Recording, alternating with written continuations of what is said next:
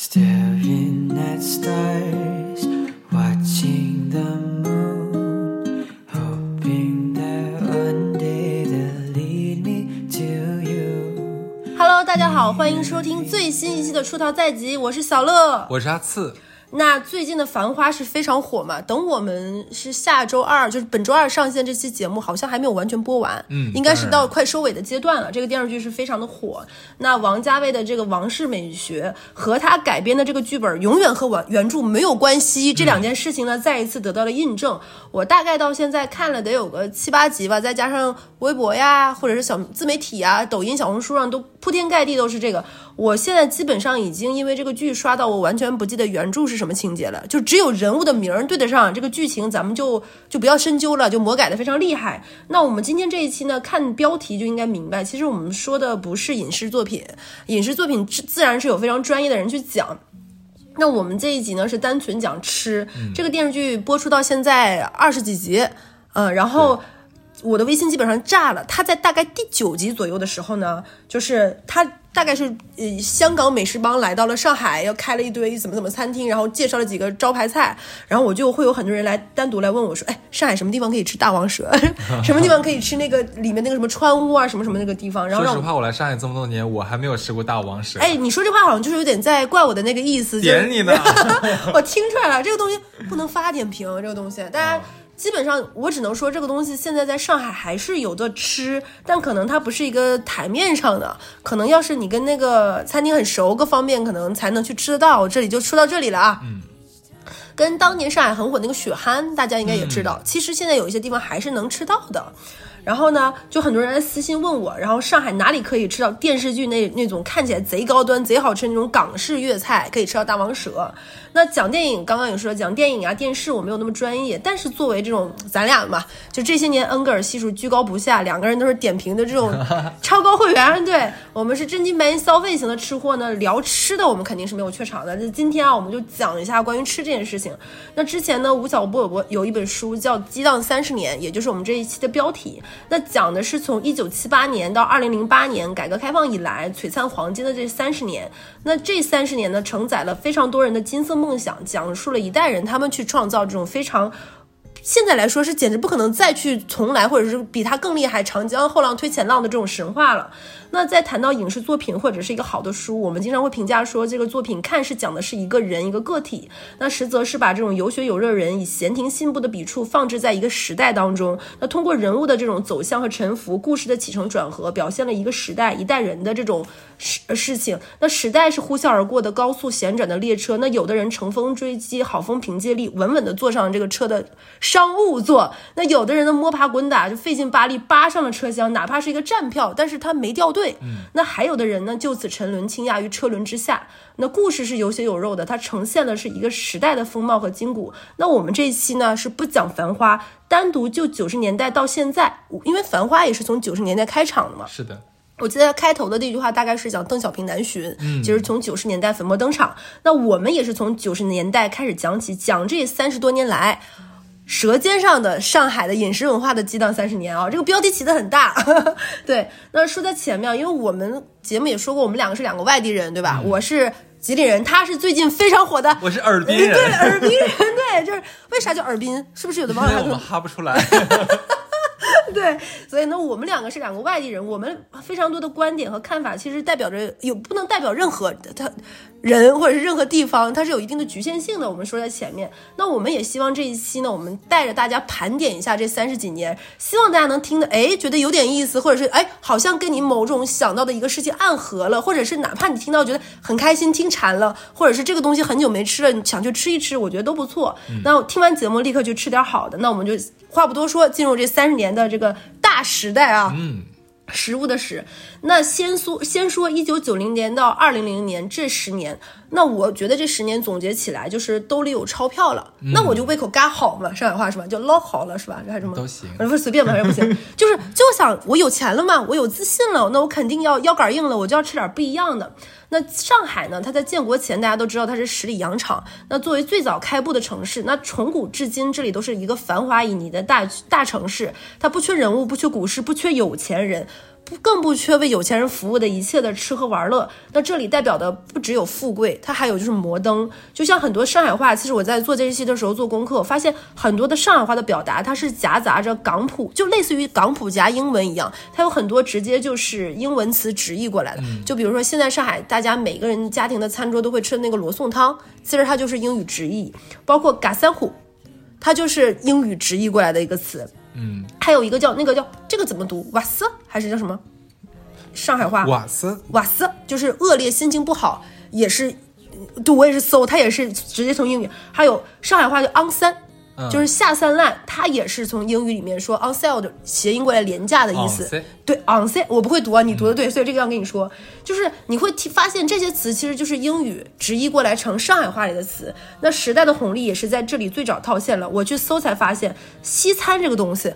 不是大家想的，我以为西餐应该是，比如说建国后，或者是这些年，比比如说是七十年代，就是比如说改革开放之后，不是的。在做这一期，我去搜上海从什么时候有西餐，你猜？我已经上海什么时候有西西餐正儿八经西餐，我觉得八几年就应该有吧。八十年代吗？嗯，哎，再往前推一百年，一八九一八正正儿八经正儿八经西餐，哦一百多年的历史，就是在一一六零八年，意大利传教士来到沪传来到上海传教，就把西餐这种西式西方的饮食已经带到了上海来。如果追溯上海的西餐，其实可以追溯到这个时期。等到一八四三年上海开埠以后，意式、法式是。已经开始分类了，有意式、有法式、有德式、有英式、有俄式的各国菜肴就已经全面登陆上海了。就那个时候，一八四三年，大家想想，比刚刚哈斯说的得早一百五十年差不多，对吧？一八五三年的时候，上海首家西餐厅开业了。我觉得我刚才被你绕进去了。其实我我想表达的是，就是我没有听明白你的意思。就是你刚才一是说正式的西餐，我在想什么是正式的西餐？我随口说了一句八十年代，我的理解可能是在建国前，但是我也没有想到这么往前。对我也当时在搜，我在想说，比我想大概也要早一百年。然后他那个时候、第一家西餐厅叫老德记西餐厅，所以西餐对于上海来说不是咱们这几十年才有的新鲜玩意啊，人家那个时候就有了，而且很早就分门分门别类了，什么大型宾馆的西餐厅、中式西餐厅等等等等。这个历史咱们就不讲，那是老黄历翻篇了。我们说的是从九十年代开始的。那我们从这个时候要说一个，呃，怎么说呢？我们就说几个典型的吧，说说现在还能吃得到的，就是那些已经退出时代这种浪潮的，我们就不讲了。我们说说现在还能吃到的，大家可以去吃，并不是说这些餐厅多好吃，因为它有着一定的年代和时代烙印。我觉得吃个情怀可以说是。首先，我们说意大利式的，有现在还开的叫天鹅阁西餐社。贴，我把到时候把这个都贴在公众号里吧。我希望我记得啊。对，原来在淮海中路上，现在在进贤路上。现进贤路也是最近因为繁花很火的一条路。对，就是林子那个夜上夜东京夜东京对那条街哎，这条路大家记得进贤路啊，后面会 Q 到有别的啊。到了一九五零年，就是创建的这家餐厅，经营的是意大利风味兼具老上海特色的菜肴，大概人均在一百五到两百之间。你再可以吃到炸猪排，这很老上海吧？罗宋汤、焗蜗牛等等等等，现在也可以吃得到。第二个呢是英式、美式这个类，推荐大家一家餐厅叫上海西菜馆。但是我我说一下刚才你说那个天鹅阁嗯西餐厅，意式餐厅里面有巨蜗牛，我跟你说，你现在就我跟你讲了嘛，你已经没有办法说了。他们你基本上看这些餐厅的菜都大差不差，对你我所以我说你是吃个情怀，未必多好吃。他们的装修风格你是能看到他们这些年的演变，从老地址添新地址等等，还有很多明星来的那种照片。然后说回来，刚才这个上海西餐馆，它原来在淮海中路上，现在是叫红房子西餐馆。第一家是建立在一九四零年，叫华盛顿西菜社，然后后面逐渐在变迁、在融合，现在大概是人均两百左右。你去搜它的这种招牌，什么什么牛排、鹅肝、牛尾牛尾牛尾汤，大差不差，还是那些玩意儿。还有呢，就是德式，德式现在可以吃到叫德大西菜社，它就早一点了，它是一八九七年，原先是德大德大原先的这个德大，它不是西餐馆，它是一八八七年德国人开的德大牛肉庄，是在塘沽路的一百七十七号，一楼是专门卖新鲜牛肉的，后面到二楼才开了它的西餐部，其实有点像像现在新天地有叫 Green and Safe 是吧？那个餐厅有点那个意思，就又卖零售又卖食材，然后又开了餐厅。然后等到一九四六年的时候，迁到了四川中路上，你会发现这些都是浦西的。对因为为啥呢？这时候浦西浦东还没火呢。后面听我慢慢讲，这才是浦东是九十年代粉墨登场的。它现在呢地址在云南南路和南京西路，上海呢还有三家店，已经是我们刚才说的意式、英美式和德式里面，它现在已经算连锁最多的了，人均大概在一百五十元左右。那德式呢，不外乎什么德国咸猪手呀，他们那种什么土豆泥啊这一类的菜色。那老黄历我们就说这就说这些就不多讲了，我们进入到重点，说说现在九十年代这十年才是有花头，并且百花齐放的。那为什么要从九十年代开始呢？是因为我在做功课的时候发现一个非常有意思的新闻。八九年十二月，四舍五入不就是九十年代吗？上海第一家肯德基在外滩二号的东风饭店开业了。东风的饭店大家可能不知道，它现在就是外滩华尔道夫酒店。嗯，然后呢，那个时候打出的招牌，它不叫肯德基，它叫美国肯德基家乡鸡。这个名字是不是很好笑？感觉离安徽不远哦。跟老乡鸡啊什么什么的异曲同工是吧？而且上海的上海的第一家麦当劳要再往后很多年，是九四年七月份的时候开在淮海中路的。而且呢，上海的老它那个地方也是现在上海的老字号光明村那个位置，光明屯光明村。村哦，对嗯，然后我上面铺垫这么多，但我要说啊，上海的西餐听下来是不是西餐是早于上海引入真正的洋快餐要早将近两百年的历史？这也是改革开放的初期。肯德基呢，我后面搜才发现，我在想说到底是上海有的第一家肯德基，还是北京有的第一家肯德基？我后来一发现是北京有的第一家，嗯，大家可以搜一搜。然后肯德基进入上海也是具有着一定的标志性意义的。第一层呢，它是上海第一个中中外合资的餐饮的。就是一个开放的标志。第二呢，它是上海第一家连锁餐饮，让上海人、上海的这种商商业人、餐饮人和顾客开始知道什么叫做连锁经营这个模式。其实它是一个是。我可以理解是餐饮的这种经营方式的一个一个新的时代，这也是就这也是第一家连锁经营。这三十年其实也是慢慢这个餐饮包括经营模式、合作模式，包括内容的一个分呃分门别类不一样。那我刚刚后面搜到是上海的肯德基不是中国第一家，往前倒两年，八七年，比你出生还早。对，五 Q，肯德基快餐在北京前门开张的第一家，开业当天就是用那个就红条幅用中英日三文写到“美国肯德基家乡鸡”开业，还是那个熟悉的名字“家乡鸡”，迅速引来围观。就用宋丹丹老师那个话说是“锣鼓喧天，鞭炮签名，人山人海，海枯石烂”。当时北京人把吃洋快餐看成是一个特有面子的事情，那个时候天天爆满。一些追求新奇年轻人，我搜新闻还发现有人专门去找肯德基那个那个他们店长说，我想在这里办婚礼。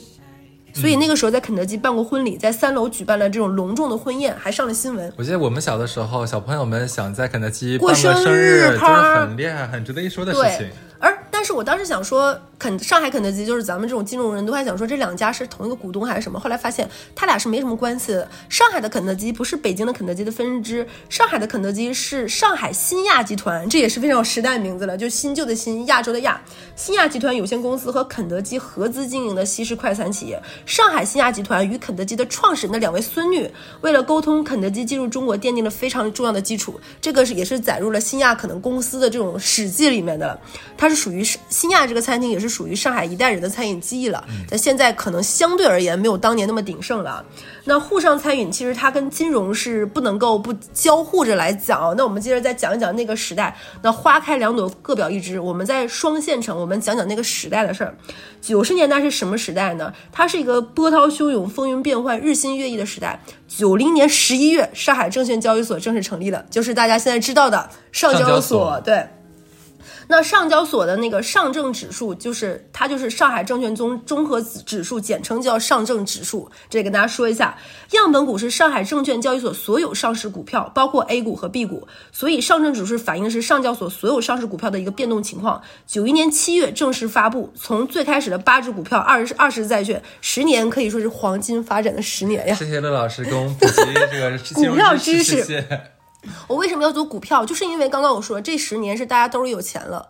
你想那个时候大家就是赚到钱了嘛，赚到钱我才我才会想出去吃点好的。然后那个时候小资的生活方式也开始进入上海。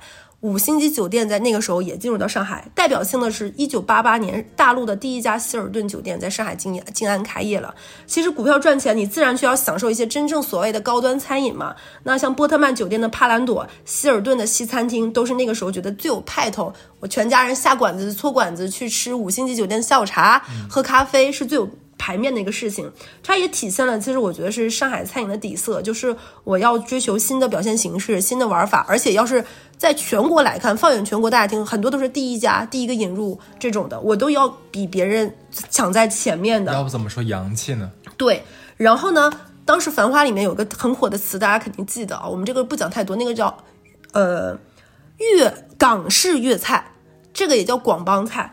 为什么时候那个时候火呢？因为那个时候的港式粤菜这类餐厅，它代表什么？上档次，有面子。不论是商务宴请也好，还是高端聚会也好，它是一个标派标配。那个时候，你想想港头港式粤菜，奥龙、东星斑。象拔蚌，对吧？就是这些这种食材，其实代表着请客主人我是一个大方阔绰的，也彰显了对宴请客人的一个尊敬。细细想来，其实那个时候粤菜会火，也是因为那个时候那个文化带来，因为南边的钱涌入了，就是那个时候是改革开放嘛，然后所以很多港商开始进来，所以因为你要赚他的钱，你要跟什么呀？就是就是就是港片港剧也是那个时候火的嘛，你。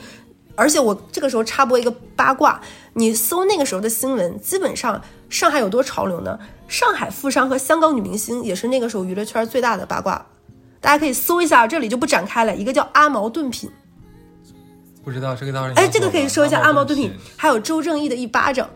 周正义这个人我知道。阿毛炖品就是周正义的老婆开的，哦，这对是的哦，大家可以去搜一搜。这个地方就不讲这些，就是那个时候的八卦就非常的 辛辣刺激。然后这个里哎，网上有人说那个《繁花》里面这个阿宝就是周正义是原型，有一但是好像丢丢像但不太一不太一样对不太一样。哎，你就觉得那个那个美玲更像 一巴掌啊。哦，对，你就现在动不动娱乐圈没什么大瓜，都是要不然生个孩子，要不然就街拍各种出轨，结果你发现那人儿在大家也不是很认识。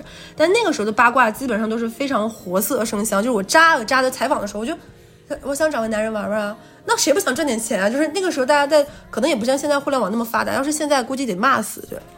然后呢，八十年代、九十年代初，刚刚说了，港商带着热钱来到了大陆。那中国人谈生意都是在饭桌上嘛，我跟什么样的人说什么样的话，吃哪里的菜，也就是因为这个原因，港式粤菜，因为那个时候钱是从南面进来的，所以火了。和西餐一样，上海早就有粤菜了，只是这十年别开生面，主打的就是一个字儿贵。嗯，就是必有几个大字那种餐厅，上书四个大字“生猛海鲜”，然后一进门巨大的玻璃鱼缸，里面都是活鱼，卡卡在里面告诉你，我们这儿都是最新鲜的食材，都是活的。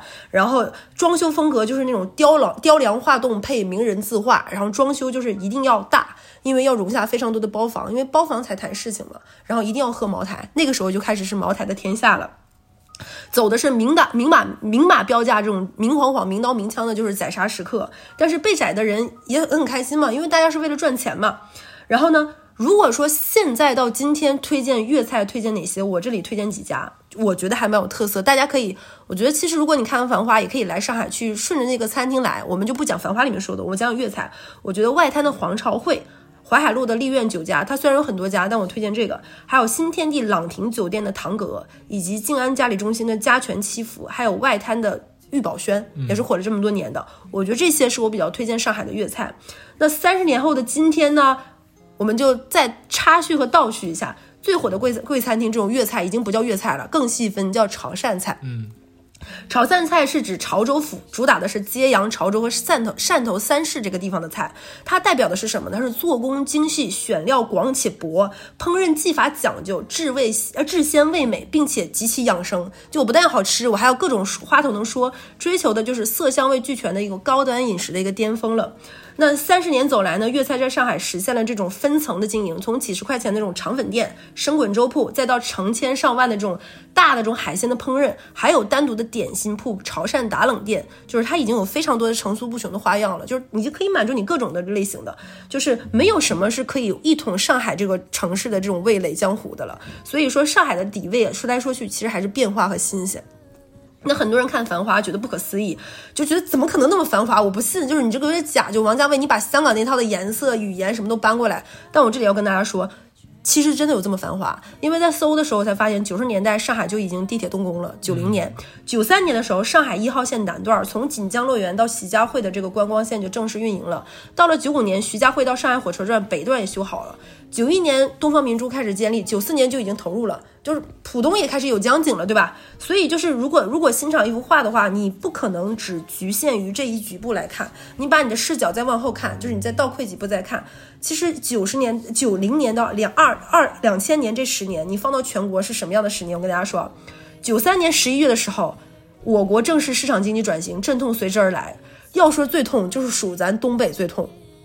那那九三年是什么时候？作为我们老东业老东北工业基地这个地方，共和国长子是吧？我们那个时候民营经济发展滞后，国企比例高，东北下保下岗长是全国最首当其冲的。黑龙江一省，我当时看啊，下岗人数是一百五十多万，一共才几个人？占全省职工三分之一，你再想想这有多可怕？百分之三十，东北很多地方都是一个产业聚集一个城市，像我老家，是因为有了林场才有了这个城市，有了煤厂才有这个城市。可能一个大国企就是一个城市，一家老小都在一个厂子里上班，然后爸爸接爷爷的班，儿子接爸爸的班，一代又一代。你现在一下子九三年下岗潮，梦就碎了，铁饭碗就没了。国企职工所带来的什么医疗呀、住房、退休，所有的福利都失去了。这种巨大的变化之下呢，他们不但没有反应过来，而且他们还反应迟缓。就是你或者是到底是反应迟缓，还是说你叫不醒一个装睡的人？那个时候走在东北大街上，你可以看啊，都是目光呆滞、神情涣散，绝对要么就是拎着一个酒瓶子，要不就在饭桌上棋牌屋喝得酩酊大醉，而且麻木且无所顾忌的花光所有的安置费。也叫买断工龄钱，嗯这个东北人一听这个词就非常的熟悉了。就是我现在有的时候都能明白，为什么《小时代》就是的作家郭敬明，他是四川人对吧？他也是小城市的人出现的，他为什么会那么喜欢和固执且非常赤诚的喜欢上海？我现在来看，我能明白为什么，就是你那个时候真的在那代人是向往这种繁华，而且那个繁华离你特别的陌生和远去。像去年很火的那个电视剧《漫长的季节》，它也发生在九十年代。对，这个在录这一期之前的话，我跟小乐还在聊这个问题，他就说，你知道吗？这两个电视剧算是去年最精良的两部电视剧了，一个讲东北，一个讲上海。但是呢，我之前一直没有想把它俩联系到一起，结果小乐提醒了我一下。你有没有发现，他们两个是发生在同一个时间段的故事，在两个一北一南，然后又天壤之别的两个世界。两个冬天，对，然后讲完了这十年，大家可以看出来，其实就是一个拉开差距的十年，就是一部分人确实是先富起来了。然后我们进入到两千年这个时间段，我们要拆的细一点了，因为因为节奏越快，日新月异的更迭更快了。那两千年到二零零五年，为什么要卡在二零零五年呢？因为这五年发生太多事儿了，我们要拆开来讲。后半段要分散的更多，因为上海餐餐饮正式进入到沸腾江湖的时候了。先说这前面五年，奠定了上海做到什么呢？就是你不走出上海，五湖四海乃至五大洲四大洋，你都吃得到了。千禧年是梦幻之年，也是连锁餐饮大放异彩的时一大餐大放异彩的时候，很多大家耳熟能详的品牌都是在这个这个时候粉墨登场的。九十年代就有连锁餐饮，但是到二零零一年，中国不是加入到世世贸组织了吗？对餐餐饮提出了新的要求，就是品牌化和标准化。两千年，上海第一家星巴克落户淮海陆力宝，应该叫淮海路。这段不要给我剪，给我留着。我跟大家说啊，我到时候给大家几个小图。你知道我写这一期写了多少的逐字稿吗？淮海路力宝广场，太好笑了！今天最好笑的地方。这也标志着星巴克正式进入到中国了，这也是第一家。你会发现，所有的我们讲时代里面，第一个第一家基本上跑不出是上海，那陆力宝什么时候进中国？健力宝鲜呐。然后那个时候，我跟大家说一个数据啊，两千年的时候，上海的平均工资不到两千块钱，星巴克一杯十九块钱，大家想一想。哦，那个时候就这么这个价格了。对啊，就是你会想想，那是一个挺奢侈的一个消费了嗯挺奢侈，因为可能就是速溶咖啡才多少钱一桶一桶，麦麦乳精和高乐高才多少钱？对。零二年的时候呢，傣妹火锅开到了上海，这也绝对是时代的回忆了。经济实惠、物美价廉、好吃不贵，连锁品牌嘛。然后不是一部分人掀不起来才能吃得到的，是大家都吃得起的。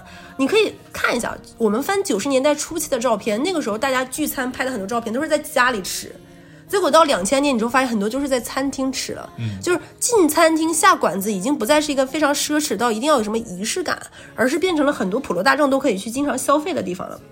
它成了居民生活的一个常态了。到两千年呢，也是上海房地产市场进入黄金发展二十年的一个开局之年了。然后那一年上海的平均房价是三千三百元，大家对照现在看一下，两千年是三千三哦。第一代商品房进入市场，人们对房子还没有资产性的一个充分认识。那国企和事业单位的福利分房呢，随着商品房的发展开始慢慢减少了。零一年呢，上海举行了 APEC 峰会，是不是非常有时代的记忆了？那经济呢，也进入到一个高速发展、稳中向好的一个时代了。经历了零四年电梯商品房大量上市，零四年大家记得啊商品房上市，基本上你在上海房市的主力次新房，二十年房龄左右的，都是那一年上来的。它那都是那个时代建造的。这个时期的房子对比之前的房子呢，主要是房型更正了、更新了，人们有了对于品质生活需求的这种住宅的一个改善住宅的一个意识了，也随之推动了到二零零五年房价的稳步上涨，从当时的三千三两千年到零五年涨到六千五，基本上也是小翻倍了。再说说一些时代眼泪啊，接下来我们说的这些品牌，我刚刚不是说这是进入到连锁品牌的快车道吗？我接下来说的这些不但暴露年纪，有一些已经退出了历史的舞台，我们一个个说啊。比如说从北京开到上海的俏江南是零三年的，也是这几年。然后还有就是大众点评也是零三年成立的，这是后面我们随着互联网加餐饮化不得不提到的一个品牌。然后已经倒闭了，并且我们跟哈次以前在节目中也提到的新元素，也是那个时候，这简直是一代白领人的回忆是回忆，是是他们家沙拉。它是零四年开业到二一年全部倒闭了，逐家清退。萨利亚这个品牌呢，虽然它很便宜，但它是一家日式的日本的意大利连锁品牌，也是零三年登陆到上海的。金钱豹是不得不提的，金钱豹它是零三年开始登陆上海，现在虽然没有了，但是它这一类的自助餐在那个时候是很火的。对的，包括放题，什么大江户啊、出花啊、上海人中有记忆都有的，都是那个时候陆续亮相的。包括去五星级酒店旋转餐厅吃自助餐，也是那个时候有的。它基本上成了那个时候我们想说吃顿好的，情侣聚会想敞开肚皮最常吃的东西。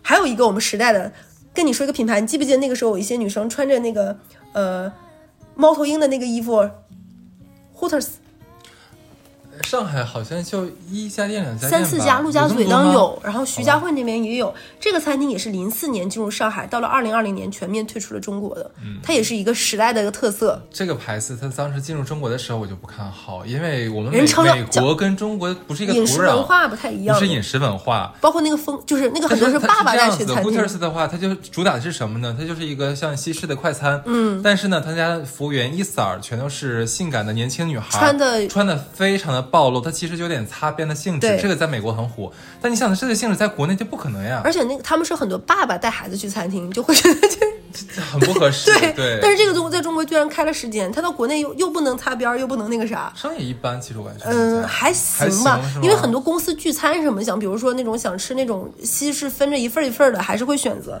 然后开下来的。还有茂名南路意大利餐厅 Last Taps，嗯，这个也是从那个时候火到现在，依旧是网红餐厅。这而且我发现西班牙菜可能是真那种比较适合中国胃，就是生的少，熟的多。然后面食多，我可能觉得这个东西比较适合中国人口味。这个也是那个那个两千年到零五年开的，它基本上，我觉得连锁餐厅也标志着我们的一定什么中央厨房呀、整体配菜呀，包括这一类系统达到一定成熟标志才会有的。那说完大众的连锁的，那我们肯定要说说贵餐厅，都说有钱了嘛，对吧？房价都翻倍了。两千年开始呢，上海西餐厅进入了一个新的时代，呃。这个时候，我不知道这个品牌子它有没有，我忘了搜了。就是明豪开业了，在两千年。明豪其实它也是一家非常火的，我前两年看它还在的，但我不知道它已经，但是从市区搬到红梅路那边了。在香港，刘銮雄他有一个他的富豪食堂叫福利门，是香港很火的一个餐厅。就是说刘銮雄一年要在那吃个几百万的，咱也不知道真假啊。那上海的这种富豪餐厅呢，就当属名豪。大家如果现在还开业呢，可以去试一试。很多文章说那个时候经常能看到名豪的门口停着劳斯莱斯，劳斯莱斯就是去接各个食客的，就是店里的劳斯莱斯。零一年呢，新天地正式建立了。啊，你知道新天地为啥叫新天地吗？我好像跟你说过你跟，我说过，对我忘了的。你那你给大家讲一下吧。对，新天地为什么叫新天地呢？是因为新天新天地比邻一大会址，大家都知道这个嘛，一加一个大组合在一起就是天，就是天字嘛。天与地对应，形成我们的世界。又是因为它是建于二十世纪末、二十一世纪初，所以取一个新字，又名新天地。嗯，所以这就是新天地的含义没。有文化。没有，这个是因为我们公司要背史志，就是所以才我知道这个事情的。那那个时候的新天地的进驻的就是高档餐厅了，这是它一直以来这个底色了。比如说像贝尼西餐厅，现在还有，但是已经搬走了。还有 KBB，KBB 前些年我还在 IPM 看到，现在好像也没有了。嗯，然后呢，现在就是都没有了，这个就就不提了，就就反正再也吃不到了。那沿着新天地走到黄浦江畔，外滩主打的那个时候还是办公区域加历史文化这种名片的性质，属于游客参观，还没有餐饮。为什么呢？是因为你想想那个时候滨江的餐厅，我能看什么呢？浦东那边还没有修好呢，我们刚才前面也介绍了，所以就是福烟千里，就是江那边还没有什么能看的景儿。我这边的餐厅怎么卖上高价呢？从九九年底吧开始，滨江西餐新时代，因为九四年东方明珠已经建成了嘛，浦东那边已经开始火了起来了。零四年的时候，现在声名在外的外滩三号和外滩十八号也就相继开张了。然后外滩江景西餐的时代也就徐徐拉开这个帷幕了。那个时候的餐厅基本上人均也要千元左右了。之前我看哪个老饕说过，说其实你这么来看，滨江的餐厅的价格没有怎么大涨，当年是这个价，你看《繁花》里面很多人都说了嘛，为什么他们那个时候的，就是一顿饭的价格怎么跟我们现在差不了对，差不了太多呢？所以有人人家说是现在的奢奢侈品放在以前不是奢侈品了，嗯就现在奢侈品已经不能叫真正的奢侈品了嘛。那零四年火到今天的，就比如说有法国名厨同名的外滩三号的山新呃西餐厅 Jane Jones，现在也是很火的餐厅，还在。零四年呢，还有陆维轩这个餐厅现在没有那么火了，也是名厨开的，呃，在外滩三号，但是大家也可以去吃一吃看。但我觉得如果说为情怀不值得，这几个餐厅现在也是在千元左右的这个价位了。那来上海，我觉得那个时候已经奠定了一个什么基础呢？就是来上海不光只是看景，我可以单独为了吃来逛逛上海，现在也可以。而且很多明星餐厅，那走到现在呢，说到这里再说说，其实外滩现在还有很多值得推荐的餐厅。我说几个，大家可以试试看。前面说过那个黄草黄朝会粤菜馆子，它是在外滩五号，外滩十八号有 MMB，我觉得也可以试一试。还有那个 The Filas 也在外滩，它楼下是 Good Filas，也蛮好吃的。然后不光可以吃浦西的西餐，外滩就是外滩江边这一带的徐汇滨江可可是可以试试。浦东的江边现在也很好，而且整个江边现在打通，一直打通到杨浦那边的。然后浦东这边，我觉得老船厂幺八六二那里也可以逛一逛，就是黄浦江畔的风景也比以前更好了。哎，我觉得我们俩现在在宣传上海，不是黄浦江畔吧？就是两边都可以对两边你可以从这边看那边，从那边看这边。是所以两千年到两千零五年我们就说完了，然后我们就说到两千零五年到二零一零年这个五年了。嗯为什么要从二零零五年开始说呢？因为二零零五年有两个标志性事件那一年。第一个事情呢，就是再讲到股市，零五年的时候呢，就是这一年三一重工提出了股份分置改革，然后是指政府部门将以前不可以上市流通的国有股拿出来到上市场上流通了，实现同股同权。那这一举措本质是把不可流通的股份变成了可流通的股份。重新燃烧了资资本市场的一个信心嘛，从此以后 A 股一路高歌猛进，持续快乐到二零零七年，形成了一波大市场。那天我看群里说，说是群里的谁，好像是陆姐吧，陆黄，她说她就是零五年进入股市的，那我觉得可能也是赶上一波好时代。到了零七年呢，沪指创下了六千点，就是，哎呀，你这个叹息好真实，好久没有见过这个数字了，好久有多久？现在三千都是在飘忽了。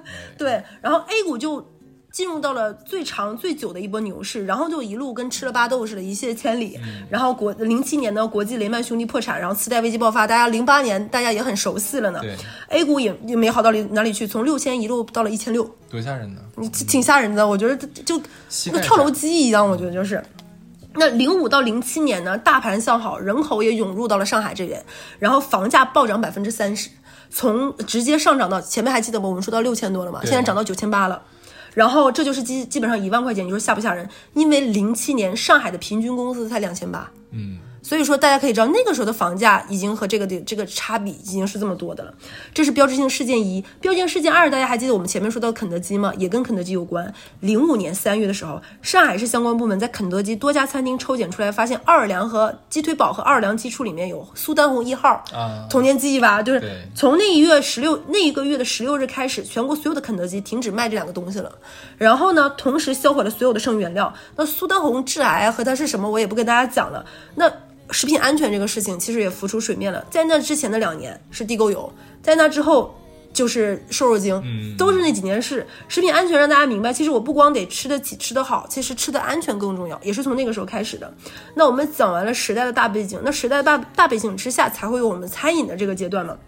那那个时候也带来这种无限的商机，那投机倒把的人肯定是赚来不义之财的。那那也有人，其实你你没有办法，那个时代就会有的人可能我想赚快钱，那可能就不是好好钱来的，就是就什么样的人都有。那零七年呢，本土连锁品牌开始出现峥嵘了，然后从开始的面子经济回到吃本身这件事情，很多本本土品牌竞争，然后日趋白热化。我给大家说几个耳熟能详，现在还有的那些没有的我就不说了，叶里夏利、望香园还有丰收日。这几个都是上海本土品牌，然后也受限于行业不规范、经营风险高、资本化推进慢等问题的限制，它还是一门门槛低，但是水很深、回本慢的一个行业。它不是一个什么来钱儿特别快的那种金融游戏。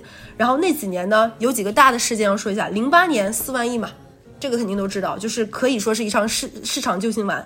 一零年的时候是黄金的这种房价二十年的转折之年，走完了上半场。一零年也是呃，我上大学世博会那年。房价第一波主升浪，然后直接一个 double，刚刚还记得是一万吗？现在一万八。你怎么能一零年上大学呢？一零年我在大学，我说啊，你在大在大学嘛？哎，你装什么装？然后也是世博会那一年，可能我们就国际化，对不对？然后就赢了那一年，我印象很深刻。上海餐饮其实开始小众菜系穿红了，很多国际化、多元化的餐饮走进来，开了十八年，现在依旧能打的 solo，就那个时候进来，衡山路上开了十八年，咱俩去过那个墨西哥玛雅，嗯也是那一年。还有夏朵西餐厅，还有开了十几年的小众尼泊尔餐厅，也是那个时候开启的。然后这些讲完了之后，到了一零年到一六年了，我觉得这几年就是一零年到一六年，你可以说是上海餐饮网红化的序曲时代。为什么说是网红化？要而且为什么是一六年呢？我给大家讲啊，因为一零年到一六年是明星扎堆儿开餐开餐厅的时候，大家都知道，比如说薛之谦的那个上上签，嗯，是一四年开的，同年韩寒的那个很高兴遇见你，时代的眼泪，对吧？其实也不咋好吃，但是很热闹。也开了上上签呢，现在还有一家。那当时到当时是真正的网红，但是那个韩寒的那个很高兴遇见你，现在是一家没有了。哦，孟非的小面，现在在顾村那边还有一家。还有还有一家啊？对，然后也是因为影视作品的浸润，那几年韩流又火了一波。然后上海的韩国街是零八年建成，一零年随着后面的这种什么成军馆的绯闻啊，来自星星的你呀、韩餐在上海也是分门多样，什么烤肉呀，还有料理呀，还有什么大家知道什么青瓦楼呀、釜山料理、掌上韩品，这些都是那个时期出来的品牌。一直到现在都非常火的一个系列的品牌叫贝乐餐厅，很多人应该吃到过。他家也是一零年开的，他们家其同他们家旗下有不同类型的韩餐，比如说贝乐，还有愚园路很火的那家济州四季，就开在那家面包房旁边。然后还有最近新进的网红 Paddle，都是他们家一家旗下的。然后呢，国内的餐饮也非常的精细化。一二年的时候，一部爆火的美食纪录片，大家一定都知道《舌尖上的中国》，也是一二年火的。那个时候，大家发现，我想吃的更细分一点，潮汕牛肉火锅也是在那个时候酝酿而出的一个爆火单品，也是从那个时候一直火到现在。什么今日牛市、左庭右院都是那个时候开始的，然后也是到现在也是非常火的。那上海的本帮菜呢，也是在这个阶段焕发出了新的色彩，与时俱进，有了很多改良。非常多的老品牌在这个阶段焕发了新的生命力，比如说 Homes 享食、老集市，都是把这种浓油赤酱的本帮菜做出了这种地道中还加了一点风格，强调。滋味更浓，但也很有新意。装修风格也在不断迭代和升级中，过得过过做得越来越好了。但这个过程中呢，也有很多跟不上时代的，就我也不说那些名字了。虽然它还在开，确实是不火了。但那个时候呢，也很多值得纪念的瞬间。我们还要说回股市啊，二零一一年出了一个很知名的梗梗“关灯吃面”，嗯，这个网友应该都知道吧？它里面是有个网友因为在贴吧里发了一篇帖子，说的是什么呢？简短的一句话，他说的是：今天回到家煮了点面，一边吃面一边哭，泪水滴落在碗里。没有开灯，他就只讲这句话。这位股民没有一句怨言，一句咒骂，一字悲愤，一句一语伤痛，但那悲哀和麻木的心灵、灵魂、肉体备受煎熬的状态，却在短短的一句话里淋漓尽致地体现了。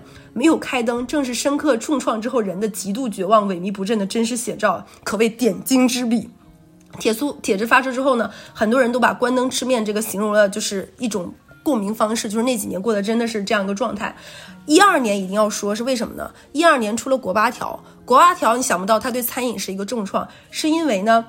它专门是打击政府宴请的餐厅的力度是最大的，因为它除了香客情这一类被点名的餐厅之外，明令禁止各类豪华餐饮，什么鲍鱼燕翅这种的，所以这种发票是一律不给报销的，就这类餐厅的。然后这是最狠的一招，所以就大吃大喝可以，但是你要自掏腰包。也是因为出了这个国八条，很多那种高端宴请的餐厅就没有扛过这一波，苦苦挣扎。然后前些年比较风光的，比如说湘鄂情啊、俏江南啊这种燕鲍翅，在那几年其实很多都已经不太行了。嗯，到一三年呢。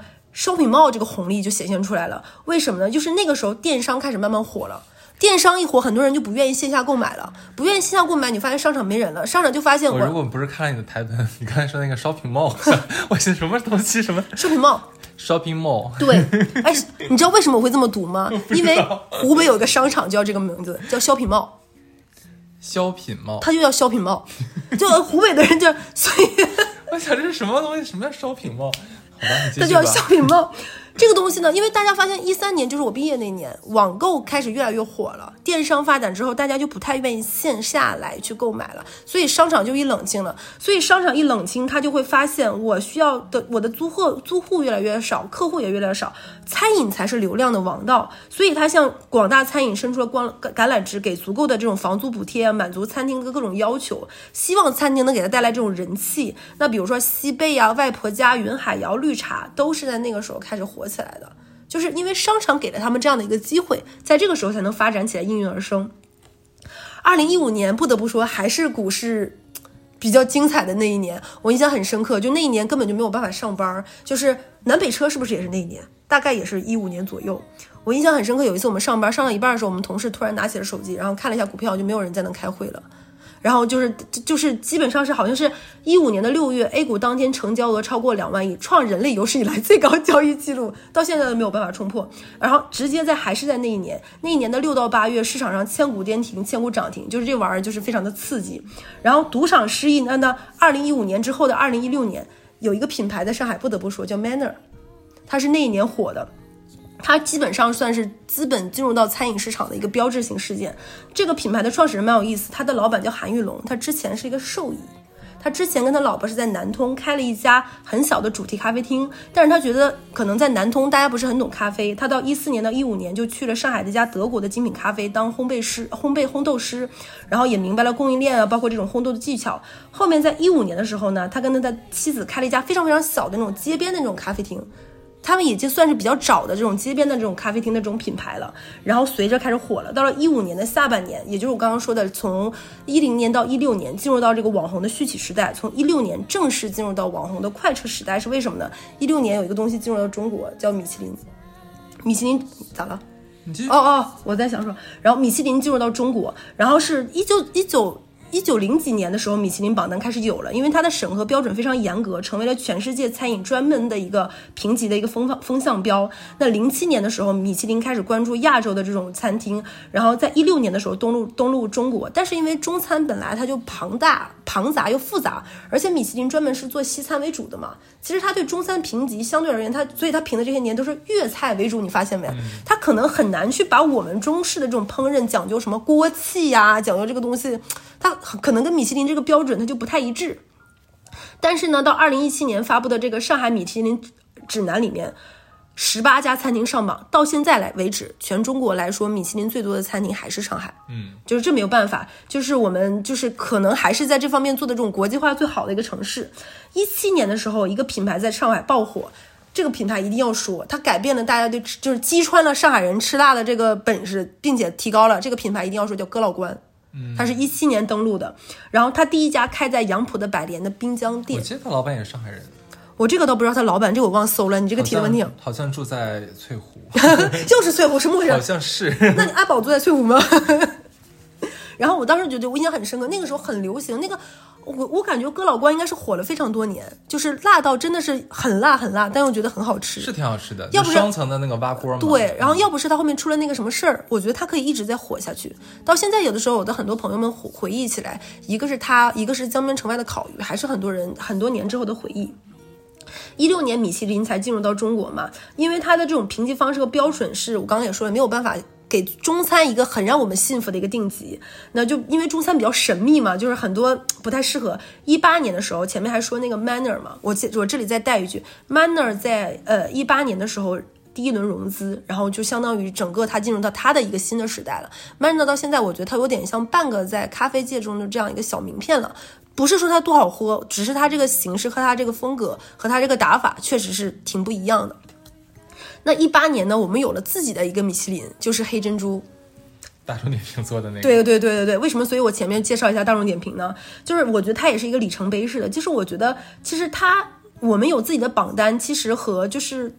它也是我们一个自己的美食文化的一个自信吧，我觉得吧，就是就是我觉得可以。然后米其林的话，它是比如说举个例子，像我之前上班附近不是在 BFC 附近嘛，BFC 外滩中心点名只有黑珍珠三星才能入三钻，它叫钻才能够入住。所以杜建清团队的惊喜会，大家可以搜一下，是一个潮州菜，到现在可以才可以入驻在那里。现在米其呃黑珍珠还有它自己的必吃榜嘛，还有一钻、二钻、三钻。必吃榜。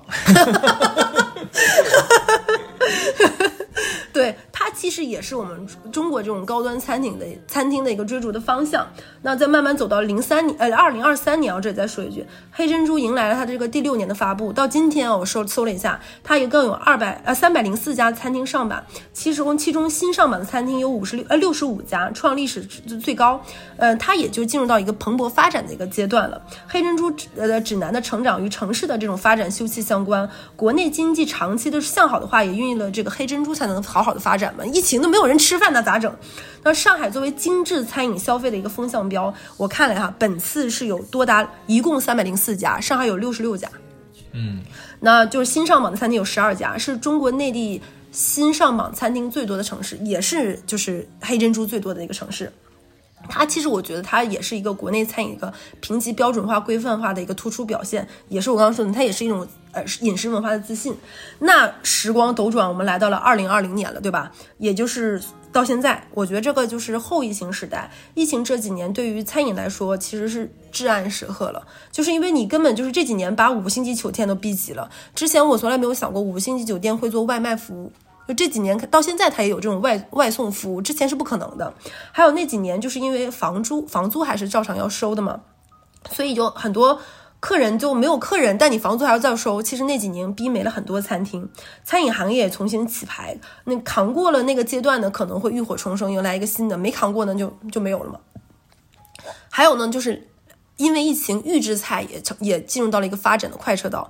我在搜这期的时候，发现预制菜有个新的品类叫药膳预制菜，就满足了年轻人，我又想养养生，我又不太会做饭，你可以买药膳类的预制菜，大家可以在某宝上搜，这个品类还挺多的。而且上海的餐饮重新洗牌，就是让强者更强，就是让弱者更弱。我们刚才还记得我们说过，进贤路有一个那个餐厅嘛，就是进贤路上，进贤路上，你记不记得有一年？好好过生日的时候，我们出过吃过一家叫文餐厅，嗯，那个文餐厅在去年年底的时候没有了。哦，那个餐厅对我觉得是很好吃的。然后一会儿我再介绍一下那个文餐厅啊。现在那个餐厅的位置上开了，就在金钱路的十字路口那里开了一家叫潮汕打冷的。打冷是什么意思？我给大家讲一下。打冷是指潮汕地区对于潮州大排档中大众化冷盘熟食的一个称呼，包括卤水类啊、鱼饭类和腌制品这一类的。那之所以叫打冷，我我搜了一下，是因为你爱吃鱼饭吗？我其实还可以。你怕腥吗？我怕腥。我怕。对，一会儿给大家再介绍什么叫鱼饭啊。打冷它是源自于潮汕的方言。那五十年代在香港卖宵夜卤味的潮州人多，他挑着扁担那个箩筐嘛，沿街叫卖。同乡人见到要买，就用潮汕话打一声，我不太说潮汕话，那怎么说？叫丹兰啊，丹兰的，对对，我不太会，你知道我就不太行。这谐音过来就跟粤语发音的打冷就是相似。讲粤语的人可能不解其意，一样画葫芦，就是谐音发的叫卖小麦，就可能就叫就外延出来了。那所谓打冷本意是打人，那错误就将错就错。那潮汕话里面打为趴，根本不是那个打那个意思。所以港人对潮汕人讲话了解比较少，才有了这样的误会的谣传。刚刚我跟哈斯不是问我了一句吃不吃鱼饭吗？他不是很爱吃。那我跟大家说一下，就是鱼饭不是鱼肉加饭的意思，鱼饭就是鱼用新鲜的海鱼水煮而成的，就比较清淡的一个做法。那它是属于也是潮汕文化里潮汕饮食文化里的一种。那渔民和大海支撑为文化的这种程序下来呢，因此鱼在潮汕人的生活中有着特殊且奇妙的这样地位，以鱼当饭，所以叫鱼饭。所以它跟我们就中原人或者是我们北方人爱吃米面有点类似的一个感觉了。所以我觉得，如果想试试潮汕打冷，我觉得可以试试那家餐厅。文餐厅呢，也是一个时代的眼泪。呃，大概是一六还是一七年，上海有一个很火的，就是东方东方卫视的一个节目，叫做《疯狂的冰箱》。嗯，是吧？我不知道大家那个节目现在也有《疯狂的冰箱》，就是好像很多明星家里的那个，就去明星家里看他们家厨房、呃冰箱到底长什么样嘛。然后当时那个餐厅捧火了一些很多大厨，当时在这个节目里有个很火的厨师叫杨文，就是文餐厅的主厨。所以它也是那个时代火的。那这个餐厅现在没有了，就我刚刚说的那个，也是比较有时代特征的。那刚刚就说。说到那个潮汕打冷，我当时去吃的时候，我发现很神奇，因为在吃饭那天，我发现那个餐厅的侍酒师是我之前吃饭的另一家餐厅的侍酒师，然后我们就聊了一下，才发现我为什么说这几年是网红之后是强者更强呢？我给大家说一下，就我刚刚说那个潮汕打冷，这是一家吃潮汕打冷的餐厅吧？这个老板娘，我跟大家说，她有上海很火的一个很火了很多年的网红西餐店，叫 Suzy。是这个老板的，他还有 Suzy Garden，他有另外一个最近在复兴公园很火的一家叫做五花马的一家中式的 bistro，也是他们家的，而且是完全三个风格，你看看是没有任何的关系的。但是就是我觉得他可能做好了餐饮之后，他手就熟了，他有能够运转他这里面的供应链，包括预制菜，包括中央厨房，他就是能够合在一起，完全没有相关。同样的，给大家举个道理啊，南昌路上有一家特别好吃的叫川菜馆子，叫袅袅炒菜店。大家可以说一说，就拼音的袅袅，他们家就是那种特别辣，而且辣味完全不减的川菜，然后名档名厨，你可以看到那个大厨咔咔在那颠炒，那个火嗡嗡的起来，特别。他们家最好吃的是火爆猪鼻筋儿，就猪鼻筋这个东西，上海吃的很少，这个东西他们家的猪鼻筋特别好吃，也特别的辣。结果这个老板娘呢，他在上海也有好多餐厅，其中有一个就跟这个看起来也是风马牛不相及，叫 Fine 的一家的一家日式西餐的一个餐厅，所以我觉得就是。你很难，我我我我其实，在很多年前一直有梦想在上海能开自己的餐厅，但是这几年我发现我没有这个胆子了，就是因为我觉得好餐厅实在太多，而且种类越来越细分。就比如说，再举个例子，这几年江浙菜里新荣记为代表的泰州菜已经成为了上海的新宠，福建菜或者是闽南菜，上海有非常多的新花样。就比如说你在上海的新天地可以吃到，我觉得还算是新晋很好吃的黑珍珠的新餐厅，叫习作，可以吃到正宗的红鲟米糕，还有炸果肉这样的。非常小小吃的东西，那贵州菜、云南菜更不多说了。就比如说坠入，它从一百到六百的这种不同餐厅的档位也有。所以我觉得上海现在依旧是一个餐饮有着非常多让人能够期待的一个时代吧。所以大不多到这里，我们基本上就把上海从九十年代到现在这些这三十年给大家盘了一遍。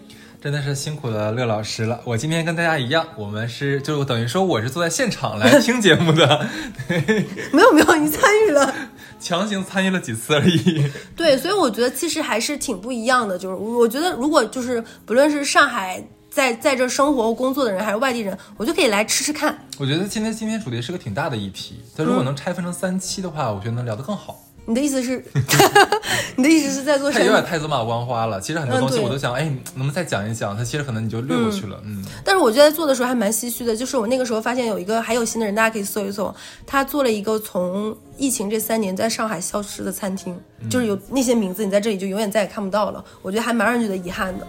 没事，还会有新的新的餐厅陆续登场。对，希望大家下个十年会更好吧。你就这、这，希望吧，希望，就这样吧，就这样吧。好，好拜拜，拜拜。